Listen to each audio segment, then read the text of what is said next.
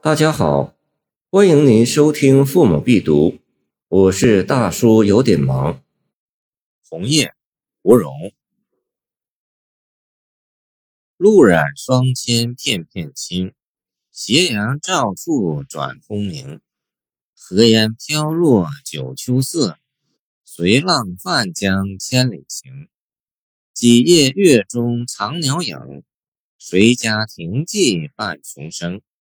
一时衰飒无多恨，看着清风裁剪成。芙蓉，字子华，唐越州山阴人，今浙江绍兴。隆纪初进士及第，为昭度讨蜀，表长夫界，累迁侍御史。去官以京南承瑞，久之，招为左补阙，拜中书舍人。昭宗时进户部侍郎，有唐英吉。经历霜露之后，枫叶由青而转红，故又称红叶或霜叶。枫叶待到红时，尤其是红的艳丽耀眼，已是深秋，乃万物凋零时节。红叶最迷人的自然是它的色彩，诗人便由此落笔。霜露侵染过的枫叶。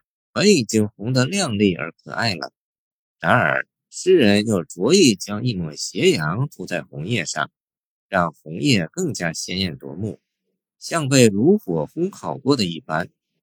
一开篇，诗人为读者呈现的便是明丽的色彩、灿烂的秋景，也为全诗定下了基调。以上写出了红叶的色彩，是写其形。然而，咏物仅此是不够的。优秀的咏物诗都重在写其神。暮霭沉沉中，片片红叶随风飘落，自成秋色，然后再随着秋水清波飘向遥远的地方。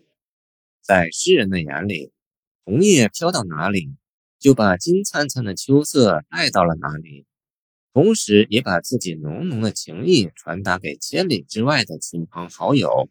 亦或是自己的心上人，在此，诗人一洗衰朽没落之气，将落叶飘零的凄凉景象点化得如此美好，如此浪漫，如此饶有情味，也算是又一位解得秋色胜春潮的诗人。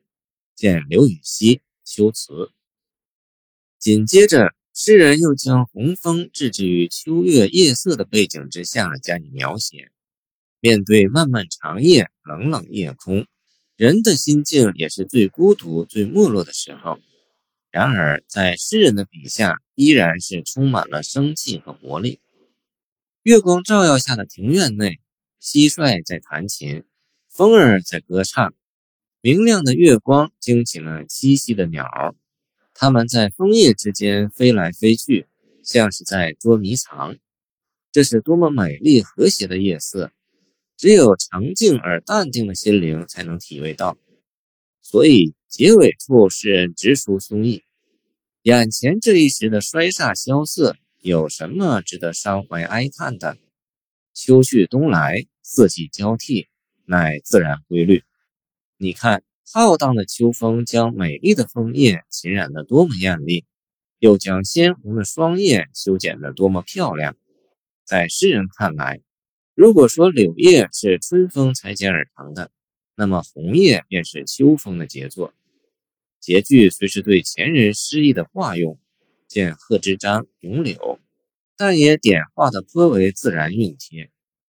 这首诗不仅是红叶的颂歌，也是秋的赞歌。